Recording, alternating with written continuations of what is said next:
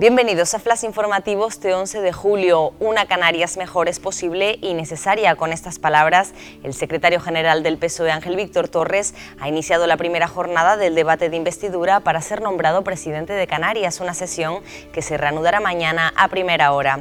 La expulsión de cargos en Ciudadanos no limitará sus derechos, aunque sean apartados de la formación naranja. Tanto los concejales capitalinos como los insulares podrán votar en una moción de censura, percibir retribuciones y formar parte de los gobiernos.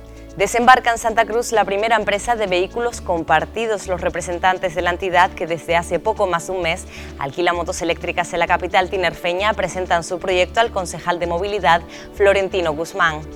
La compañía Alaba protagoniza la inauguración de Mapas 2019. Seis bailarines lograron hipnotizar al público que se dio cita anoche en la sala sinfónica. Hoy habrá charlas y una tarde-noche llena de espectáculos de artes escénicas totalmente gratuitos. Más noticias en diariodeavisos.com.